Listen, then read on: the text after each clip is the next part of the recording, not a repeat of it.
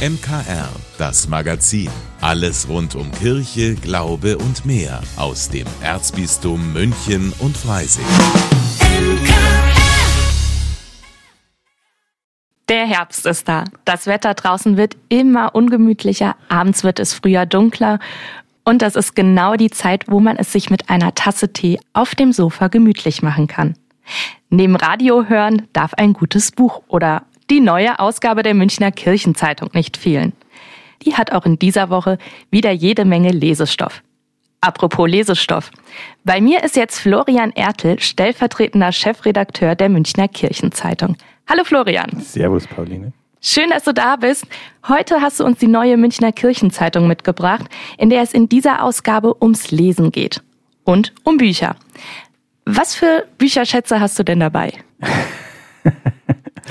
Also Bücher direkt nicht, aber die Zeitung hat immer 32 Seiten und in einer Zeitung, ich weiß nicht, ob das überhaupt jeder weiß, ist jeder einzelne Teil, der heißt sogar Buch. Finde ich ganz lustig. Also wenn wir sozusagen den Schwerpunktteil haben, dann ist das bei uns in der Zeitung das erste Buch. Und in diesem ersten Buch sozusagen haben wir als Schwerpunkt Bücher. Und da wiederum haben wir ganz interessante Geschichten. So verrät uns zum Beispiel mein Kollege Alois Bierl, der ein, hm, unter uns gesagt, richtiger Büchernarr ist. Ja, was einen bibliophilen Menschen denn auszeichnet. Warum sammelt der Bücher? Was bedeuten ihm Bücher?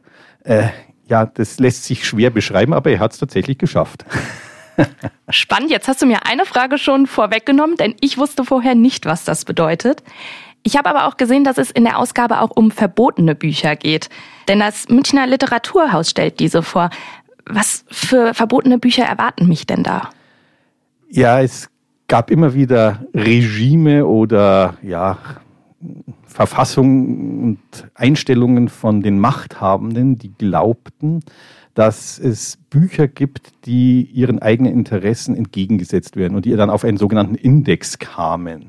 Ganz unterschiedliche Gründe. Manchmal sind es politische, manchmal auch religiöse. Auch die katholische Kirche ist hier nicht ganz frei zu sprechen. Die hatte nämlich auch zahlreiche Bücher auf dem Index, wo man meinte, da würden antikirchliche ähm, ja, Thesen verbreitet und bis 1966 haben das die Vatikanbehörden, also bis zum Zweiten Vatikanischen Konzil, auch weitergeführt.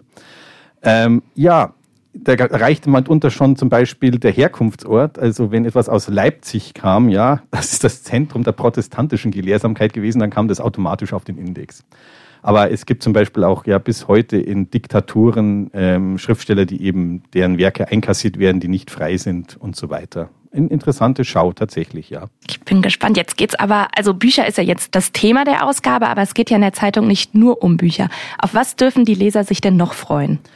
Ja, wir nehmen unsere Leserinnen und Leser an der Hand und führen sie durch zwei Ausstellungen in München, so zum Beispiel über die neue Törner-Ausstellung im Münchner Kunstbau, ja, beim Lehnbachhaus, oder zum Beispiel auch durch die ähm, Venezia 500 Ausstellung in der alten Pinakothek, wo also die Renaissance-Malerei aus Venedig sozusagen ja, in opulenten Werten präsentiert, präsentiert wird und ähm, also beides sehr sehenswert und wir haben zwei freie Mitarbeiterinnen hingeschickt, die durchaus sich mit dieser Materie auskennen und das auch gut und verständlich schildern können.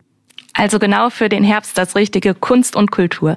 Vielen Dank, Florian, dass du heute da warst. Die neue Münchner Kirchenzeitung gibt es wie immer als E-Paper und in der Michaelsbund-App. In vielen Kirchen im Erzbistum oder einfach ganz bequem nach Hause geliefert. Frieden im Nahen Osten ist wahrscheinlich nur ein frommer Wunsch. Der Gazakrieg macht es wieder einmal deutlich. Und doch gibt es sie, die kleinen Hoffnungszeichen, wo Menschen über Länder und Religionsgrenzen aufeinander zugehen und vormachen, wie friedliches Zusammenleben funktioniert.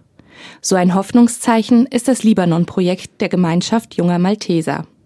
Das feiert jetzt sein 25-jähriges Jubiläum mit einer Fotoausstellung in München und ist deshalb heute Abend auch Thema bei meinem Kollegen Paul Hasel in den Malteser Momenten. Paul, was macht das Libanon-Projekt denn so besonders? Ja, Pauline, die Gemeinschaft junger Malteser organisiert jedes Jahr ein Sommercamp im Libanon. Dort betreuen junge Frauen und Männer aus Deutschland eine Woche lang einen Menschen mit Behinderung. Und für die Menschen mit Handicap ist das eine sehr intensive Erfahrung. Sie leben nämlich sonst in libanesischen Heimen, wo ein Betreuer sich um rund 50 Bewohner kümmert. Also der kann sich dann nicht wirklich um den Einzelnen auch richtig sorgen. Ja, und Benedikt Degenfeld aus München war schon sechsmal im Sommercamp dabei und hat mir erzählt, wieso er auch im kommenden Sommer wieder mitmacht. Von morgens aufstehen bis abends schlafen gehen, verbringt jeder Volontär mit seinem Gast den ganzen Tag und macht Aktivitäten. Und wenn es einfach jemand ist, der nur ruhig in der Ecke sitzt und einfach nur beobachtet, was drumherum los ist, dann ist das während einer Woche die Aufgabe von dem Volontär und das kann sehr ermüdend sein und dann irgendwo aber auch sehr, sehr beeindruckend, weil man plötzlich merkt, okay, es geht jetzt nicht darum, irgendwas zu leisten, sondern ich bin jetzt einfach da und ich bin für dich da. Und gleichzeitig merkt man dann eigentlich ganz oft, dass der Gast sehr viel mehr für einen selber da ist und wird unglaublich reich beschenkt. Ja, und um dieses Miteinander der Freiwilligen mit ihren Gästen geht es ja auch in der Fotoausstellung, die ab dem 17. November in München zu sehen ist. Dafür haben sich junge Malteser extra einen Fotografen ins Sommercamp geholt. Ja, genau, das ist der Münchner Fotojournalist Erol Gurian, der war im letzten Sommercamp mit dabei und hat die Freiwilligen mit ihren Gästen porträtiert. Und zwar so, dass die Camp-Teilnehmer selbst auf den Auslöser an einem langen Kabel drücken durften.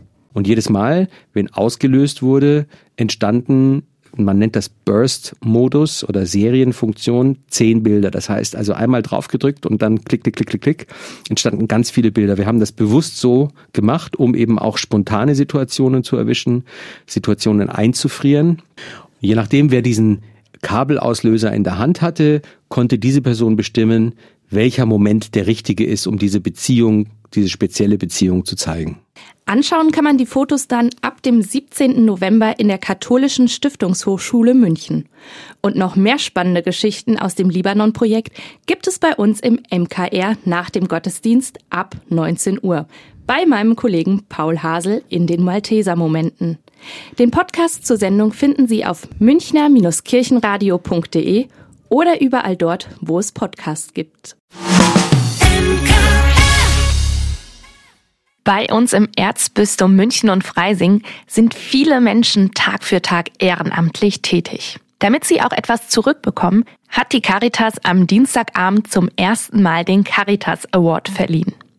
Fünf Preisträgerinnen und Preisträger sind im Künstlerhaus in München für ihr herausragendes Engagement ausgezeichnet worden. Darunter auch der Caritas Infopoint am Münchner Hauptbahnhof und die Chiemseer Tafel. Die Freude darüber war bei den Stellvertretern Rosa Burkhardt und Georg Gilgenreiner groß. Auf jeden Fall fühlt sich die ganze Mannschaft, das ganze Team umbandig geehrt und es ist, wir sind richtig stolz drauf und freuen uns, dass wir in dieser Form geehrt werden. Ich finde es eine wunderbare Sache, weil wir ein großes, ganz fantastisches Team sind. Und da läuft sehr, sehr viel, ist sehr viel Organisation und Kooperation mit verbunden.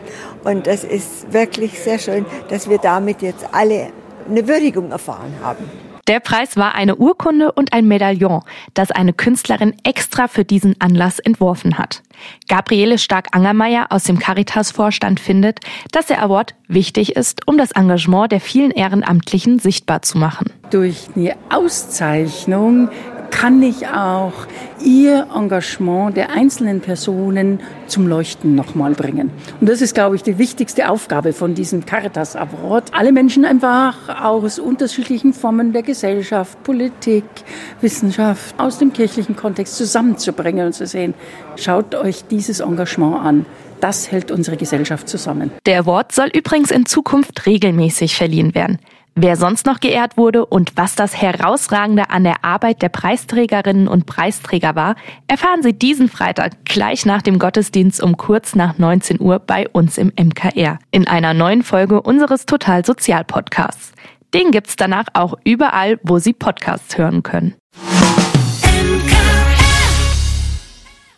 Auch in dieser Woche wird's im Kino wieder spannend, denn jede Menge Superhelden sind am Start. Nachdem Captain Marvel weltweit über eine Milliarde US-Dollar eingespielt hat, kommt mit The Marvels jetzt der zweite Teil ins Kino. Unser Filmexperte Sebastian Will hat sich The Marvels schon mal angeschaut und weiß mehr. Es geht um Superhelden, gute Aliens, böse Aliens und das Überleben der Menschheit. Im neuen Film The Marvels bekommt Superheldin Captain Marvel zwei weitere Heldinnen an ihre Seite gestellt und die sind auf interessante Weise miteinander verbunden. Sie hat unsere Lichtkräfte miteinander verschränkt sodass wir Plätze tauschen, wenn wir sie benutzen.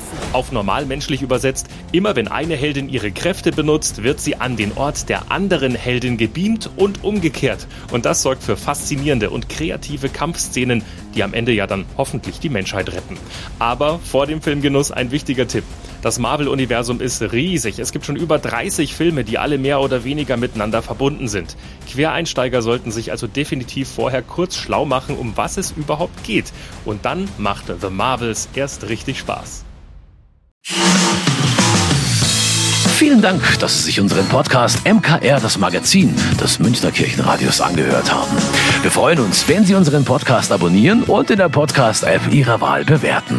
Am liebsten natürlich mit fünf Sternen. Wir haben auch noch viele andere schöne Podcasts. Diese finden Sie unter münchnerkirchenradio.de und überall, wo es Podcasts gibt. MKR, wir machen Ihren Podcast. MKR, mehr Tiefgang für den Süden.